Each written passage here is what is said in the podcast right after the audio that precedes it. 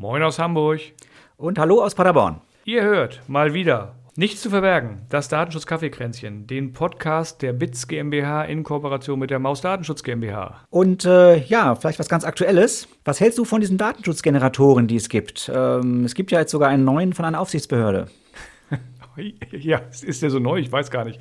Ähm, äh, ich, ich, bin gespalten, muss ich sagen. Für jemanden, der mal eben für eine winzige Homepage, auf der nichts passiert, einen Datenschutzhinweis oder sowas braucht, mag das das Richtige sein, wenn die Person, die das bedient, denn weiß, was technisch auf der Seite alles passiert, also auch welche, keine Ahnung, Plugins genutzt werden, ob getrackt wird, was für Cookies gesetzt werden, wie lange die gespeichert sind und, und, und, und, und. Sobald man eine halbwegs normale oder komplexe Webseite hat, glaube ich, ist das nicht das richtige Datenschutzgenerator zu benutzen. Da ist es äh, im Endeffekt wahrscheinlich, äh, es kostet Geld, wenn man das Menschen wie uns machen lässt aber ich glaube, das ist gut investiertes Geld. Ja, genau. Ich sehe vor allem ein Problem, ich finde die teilweise gar nicht schlecht, diese Datenschutzgeneratoren. Das Problem ist ja immer nur, wer bedient die. Und wenn sie eben direkt von dem, der die Seite betreibt, dem Verantwortlichen bedient wird, dann weiß der häufig gar nicht, welche Techniken werden da angewandt.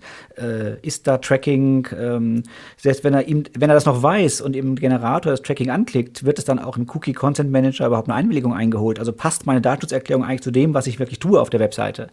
Ähm, insofern, ja, wenn wir den Generator bedienen würden, käme wahrscheinlich auch was Sinnvolles bei raus. Nur dann können wir natürlich auch gleich die, Webs äh, die Datenschutzerklärung selbst erstellen, was dann natürlich noch sinnvoller wäre. Weil die Texte ein bisschen individueller sind. Genau. Und äh, nebenbei gesagt, wenn der Cookie Consent Manager das anzeigt, ja, wenn denn die Person, die dieses Ding bedient, überhaupt weiß, dass sie so einen Consent Manager einsetzen muss, das ist ja schon, da geht es ja schon los. Das meine ich, das muss dazu passen, ne? genau. Das ja. Ganze ist ja ein, äh, ein Gesamtkunstwerk, so eine, Web, so eine Webseite. Und äh, nur eine gut klingende Datenschutzerklärung heißt ja noch nicht, dass ich das beschreibe, was da wirklich passiert. Exakt. Und ja, also spannend finde ich wirklich, du hast es eben schon gesagt, es gibt eine Aufsichtsbehörde, nämlich die baden-württembergische Aufsichtsbehörde für den Datenschutz, die mit ihrem Tool dsgvo.clever schon eingeschränkt von dem, was, was man da so machen kann, aber sie bieten so einen Generator kostenfrei an.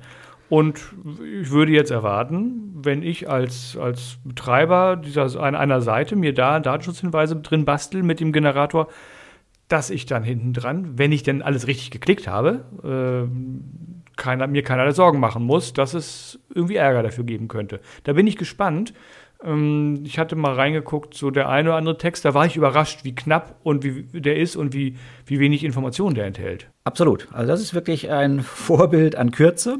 Ähm, kann niemand sagen, dass da irgendwas verklausuliert äh, gesagt wird. Eher fehlt das eine oder andere. Ähm, ich glaube wirklich, für ganz einfache Webseiten ist es eine gute Idee. Aber eigentlich wollten wir heute auf was ganz anderes sprechen und haben auch das Thema unseres, ähm, unserer Podcast-Folge noch gar nicht vorgestellt. Das stimmt. Wir wollten heute sprechen über das Thema Impfstatusabfrage durch den Arbeitgeber. Das ist ja irgendwie gerade hochaktuell. Überall muss gefragt werden. In manchen Berufen muss es, äh, gibt es sogar eine, eine, eine, Impfpflicht, wenn ich es mich nicht ganz täusche. Ähm, ja, also ein spannendes Thema und da werdet ihr nach der Musik gleich ein bisschen was drüber hören.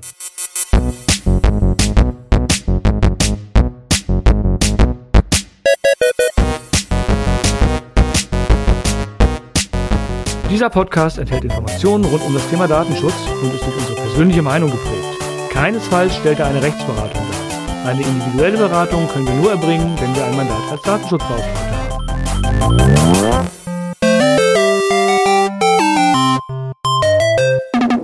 Impfstatusabfrage durch den Arbeitgeber. Ja, echt ein tolles Thema. Was wir übrigens auch nicht gesagt haben, ist die Folgennummer. Ich glaube, wir trauen uns mittlerweile auch nicht mehr, die zu sagen. Ich habe aber extra nachgerechnet. Es ist Folgenummer 28 heute. Und wir haben heute den 10.11. Ihr hört uns ab dem 11.11. .11. frühestens. So, Impfstatusabfrage. Oliver, was hast du dazu zu sagen? Mal was. ja, was habe ich dazu zu sagen? Naja, vielleicht fangen wir mal einfach ganz vorne an. Denn äh, häufig kommt ja so die Idee, naja, Sicherheit ist was Wichtiges und ich tue ja hier nur was für den Infektionsschutz. Und dann kommen einige Arbeitgeber auf die Idee eben zu sagen, jawohl, äh, Geimpfte können bei mir eine erleichterte Maskenpflicht äh, genießen und deswegen brauche ich ja den Impfstatus. So wird argumentiert.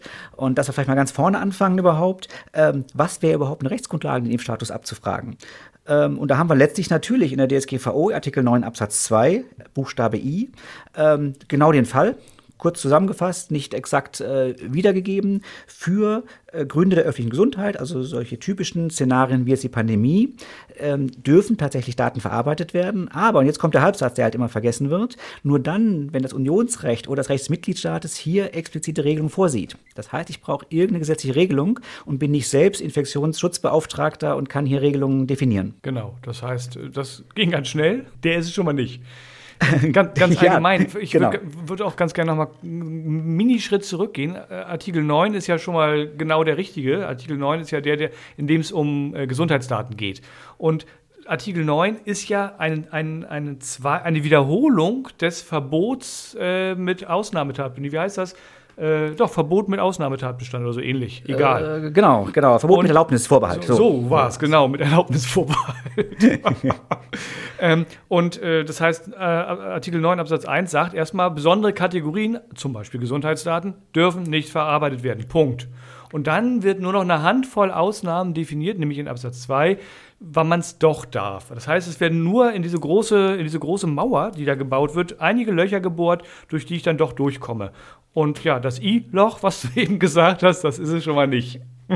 Ja, gut, das ist es schon für alles, was wir machen im Rahmen der Corona-Pandemie. Entscheidend ist eben nur, dass ich nicht selbst nach I entscheide, äh, was aus meiner Sicht sinnvoll wäre und das dann umsetze, sondern dass ich eben immer ein Gesetz brauche. Ja, man könnte jetzt normalerweise sagen, oh, ich, Arbeitgeber, will jetzt meine, meine Großraumbüros wieder besetzen und hier geht es ja auch um Umsatz und keine Ahnung was alles. Ich habe doch ein berechtigtes Interesse daran und das, um das vielleicht kurz auszuräumen, wenn es etwas nicht gibt, um Gesundheitsdaten oder besondere Kategorien personenbezogener Daten nach Artikel 9 zu verarbeiten, dann ist es das berechtigte Interesse von irgendjemandem.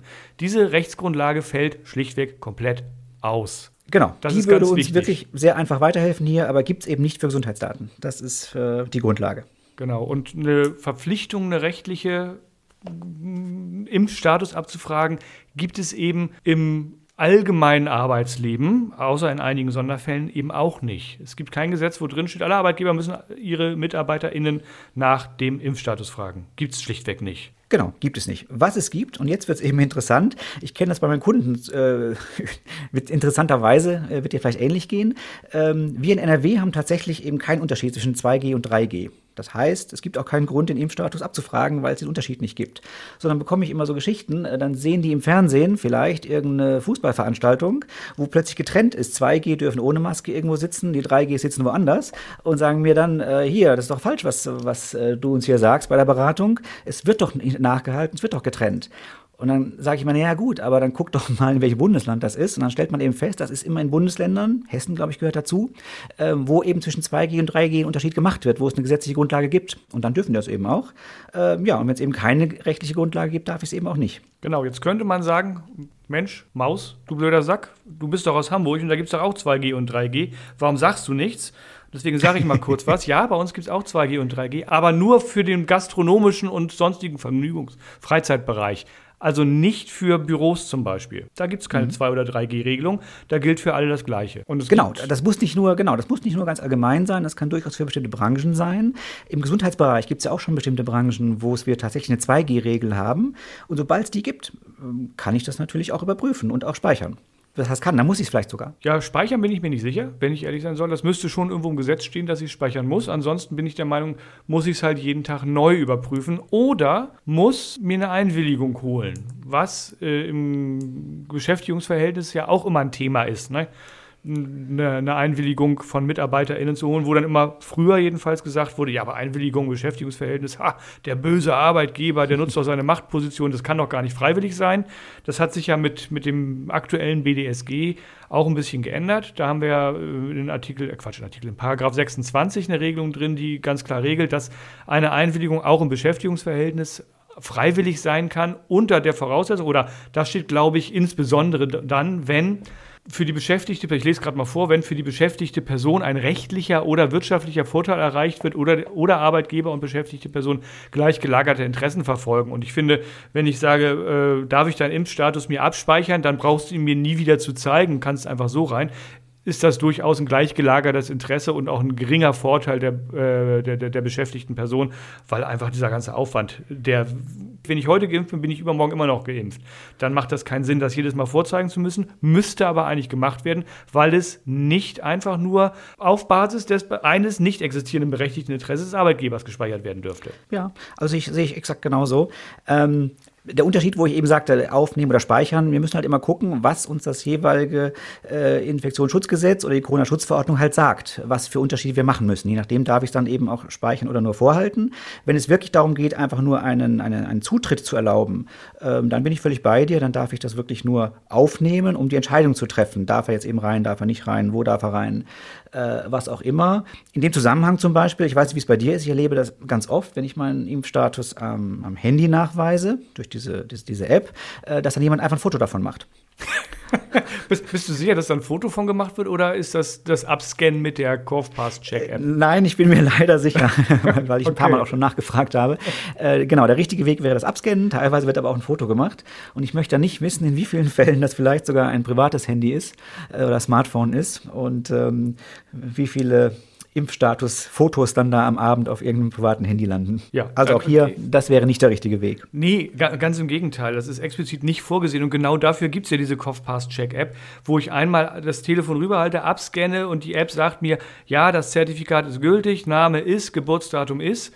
Und zeigt mir das also mir als, dem Prü als Prüfer das direkt auf meinem Gerät an und ich muss auch nicht mehr mit meinen Fingern auf dem Touchscreen des, des zu prüfenden Geräts hin und her wischen und machen und tun, weil ich genau sehen kann, äh, die Daten, die ich sehen muss. Und dann lasse ich mir noch einen Ausweis zeigen und dann ist rein oder eben nicht rein, wenn irgendwas nicht stimmt davon. Genau, das wäre genau eben der richtige Weg. Viele machen es ja auch so letztlich. Ich habe das, ähm, wenn ich ganz ehrlich sein soll, hier in Hamburg äh, ähm, in den letzten Wochen, glaube ich, zweimal erlebt dass ja. das wirklich mit der Kopfauscheck Die meisten wischen, ne?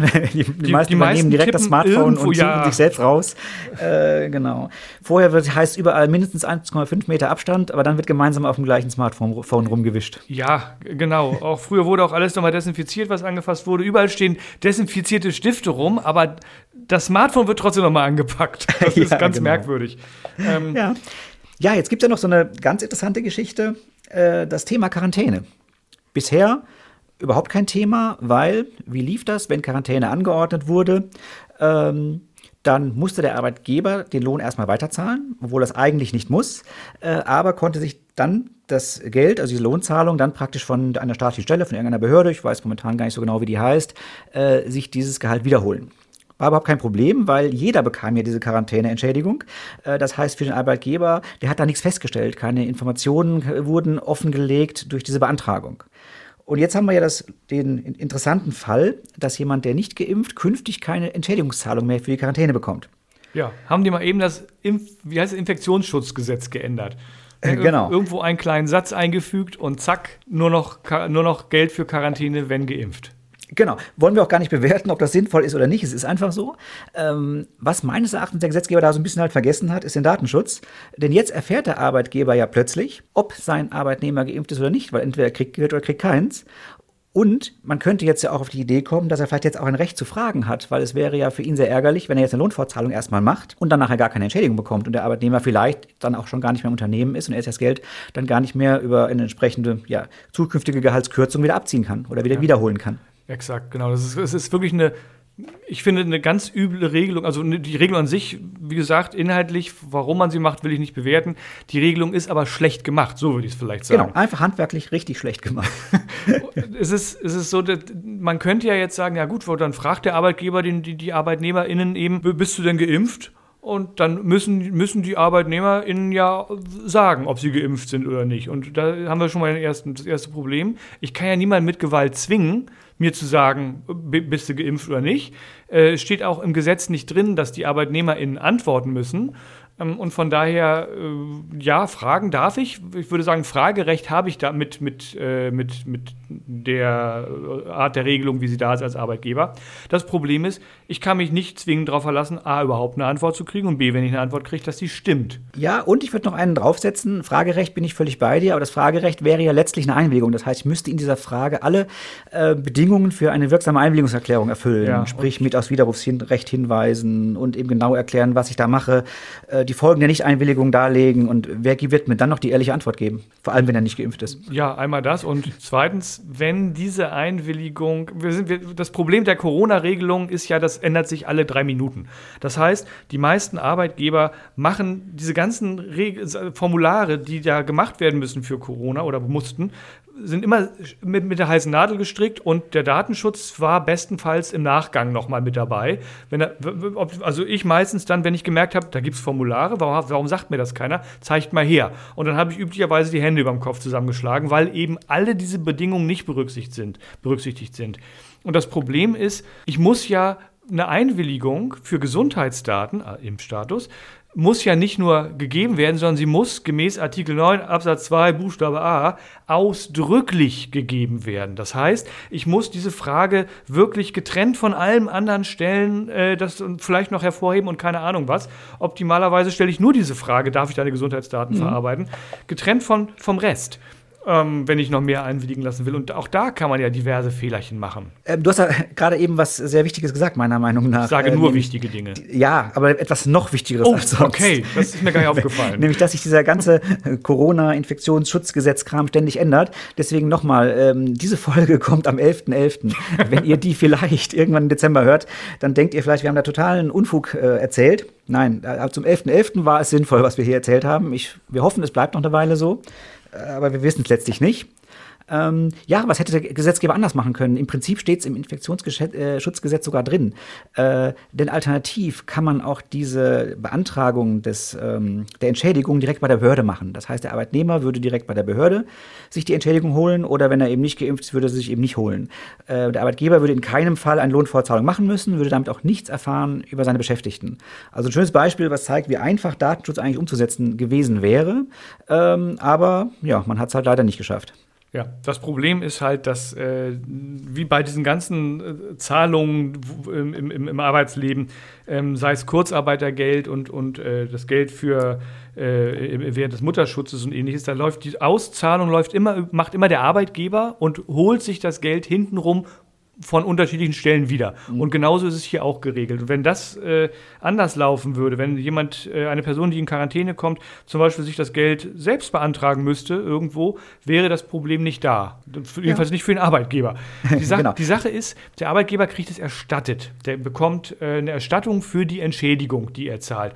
Und interessanterweise ist im Infektionsschutzgesetz ähm, in, in, an anderer Stelle, in, in Paragraph 56 äh, Absatz, was ist das? Absatz 5, glaube ich, geregelt, dass der Arbeitgeber ja, sich das erstatten kann, lassen kann und es ist nicht geregelt, wer diesen Antrag stellt. Das heißt, im Zweifelsfall muss äh, der Arbeitgeber diesen Antrag gar nicht stellen, dass es bewilligt wird, sondern das könnte auch äh, die, die, der die Beschäftigte machen. Und wenn der die Beschäftigte diesen Antrag stellt, ähm, könnte der Arbeitgeber im Zweifelsfall sagen, ja, und sobald der Antrag bewilligt ist, zahle ich aus. Ja, damit, gut. Ne, damit wäre das Problem ein bisschen auf die Beschäftigten verlagert. Aber jede, jede, jeder Beschäftigte hätte zumindest das Interesse, das auch schnell über die Bühne zu bringen. Hm. Ich kann das Ansinnen und gerade vorher, als es keinen Unterschied zwischen Geimpften und Ungeimpften gab, hier durchaus nachvollziehen. Äh, sicherlich werden die Anträge zeitnäher und, und, und sauberer gestellt von den Arbeitgebern, äh, als wenn jeder Beschäftigte das selber machen muss. Der eine vergisst, der andere vergisst Informationen, der andere füllt es falsch aus. Äh, grundsätzlich kann ich es nachvollziehen, nur spätestens, wo wir diese Unterscheidung jetzt machen, ähm, war klar, dass man das eigentlich so nicht mehr richtig machen darf. Und genau. ähm, wie gesagt, das Infektionsschutzgesetz, du hast es gerade gesagt, gibt es ja her, dass man eigentlich auch selbst bei der Behörde beantragen darf. Interessant finde ich in dem Zusammenhang eben den ähm, Leiter der Aufsichtsbehörde in Baden-Württemberg, der damit wohl seine Erfahrung gemacht hat. Und der sagt, viele Behörden stellen sich quer. Die sagen, nee, mhm. das geht nur über den Arbeitgeber. Und er hat da, glaube ich, auch seine Hilfe angeboten. Also wer das selbst beantragen möchte und die Behörde sich querstellt, ähm, da würde er auch unterstützen. Bundesweit oder nur in seinem Bundesland? Ich glaube nur bundesweit. Das hat nicht so genau de definiert. Ja. Du ruf, ja, ruf ihn doch mal an aus Hamburg. ansonsten wendet euch einfach an eure Datenschutzaufsicht, die kann euch da bestimmt helfen, wenn ihr genau. in Quarantäne steckt und eurem Arbeitgeber das nicht offenlegen wollt. Oder ja. wie auch ja. immer. Hast, hast du einen Überblick über die Zeit? Ähm, ja, ich habe einen guten Überblick über die Zeit. Äh, wir sind gut in der Zeit, aber auch am Ende, würde ich sagen. Ich ja. habe noch einen Punkt, den ich, den ich äh, kurz erzählen oder wo ich darauf hinweisen will. Ähm, es gibt sicherlich jetzt ein Recht zu fragen, liebe Leute, ihr seid in Quarantäne, seid ihr geimpft? Nein, das ist schon, schon mehr, als es bei, bisher gibt oder als es bis, an, bis bisher gab. Ähm, dieses Fragerecht entsteht natürlich erst in dem Moment, wo ein, ein oder eine Beschäftigte in Quarantäne kommt. Das heißt, was auf keinen Fall passieren darf, ist jetzt Vorratsdatenspeicherung zu betreiben und mal äh, schon mal bei allen Beschäftigten den Impfstatus doch vorab abzufragen. Das ist weiterhin nicht zulässig. Genau, ein schönes Schlusswort. Oder? Ja, absolut. Gut, jetzt kann man natürlich sich streiten. Aufgrund der Einwilligung geht ja fast alles. Ähm, trotzdem, ich glaube, da geht es zu weit, ähm, weil wir hatten es ja eben schon mal, die gleichgelagerten Interessen müssten vorhanden sein. Welches Ist nicht da. Ist nicht Interesse da. hätte ich jetzt schon, meinen Impfstatus bekannt zu geben, ähm, für den Fall, dass ich vielleicht irgendwann mal in Quarantäne komme? Ähm, ist wahrscheinlich nicht richtig zu begründen. Nee, sehe ich genauso. Von daher, ähm, ja, es gibt ein sehr, sehr, sehr, sehr, sehr, sehr, sehr stark eingeschränktes Fragerecht für Arbeitgeber ähm, aus, wenn man von, von, von der Gesundheitsbranche und Ähnlichen absieht, die fragen müssen, weil sie ihre MitarbeiterInnen im Zweifelsfall gar nicht, nicht, nicht reinlassen dürfen, wenn die nicht geimpft sind. Dieses Recht aber wirklich anlassbezogen, einzelfallbezogen, auf einzelne Beschäftigte bezogen. Genau. Und ansonsten eben wichtig, auf keinen Fall der Meinung zu sein, dass man selbst Maßnahmen ergreift äh, zum Schutz, vielleicht gut gemeint, gar keine Frage. Äh, vielleicht noch so ein kurzes Beispiel, ich weiß nicht, ob es äh, der eine oder andere vielleicht sogar schon mitbekommen hat. Ähm, der Europapark hat da sowas versucht, ich glaube, es waren die Hotels am Europapark, ähm, die den äh, Besuchern des Hotels ein Bändchen umgetan haben, verschiedenfarbig, damit man die dann, wenn die abends zurückkamen ins Hotel, sofort erkannt hat, wer eben geimpft war, wer nicht. Wozu sie es brauchten, weiß ich eigentlich so gar nicht so genau, weil äh, ich glaube, eine Maske brauchten da auch alle. Ähm, das ging durch die Medien und dauerte nur ein paar Tage und jetzt gibt es keine Bändchen mehr. Mal kurz Pranger für die Ungeimpften, oder was war das? genau, genau. Ja, das ist natürlich unglücklich. Da die Motivation war, aber es war auf jeden Fall nur sehr kurz, äh, dieser Zustand. Okay. Ja, sehr, schön, sehr schöne Anekdote. Ähm, ich würde sagen, wir sind durch. Vielleicht noch ein paar Formalitäten am Ende. Wir schmeißen das ja jedes Mal durcheinander. Es ist furchtbar. Von daher, wir freuen uns, wenn ihr uns regelmäßig hört. Noch mehr freuen wir uns, wenn ihr uns einfach abonniert und dadurch noch regelmäßiger hört. Dann freuen wir uns über Bewertungen. Immer natürlich nur Höchstbewertung, egal wie hoch die ist. Immer her damit.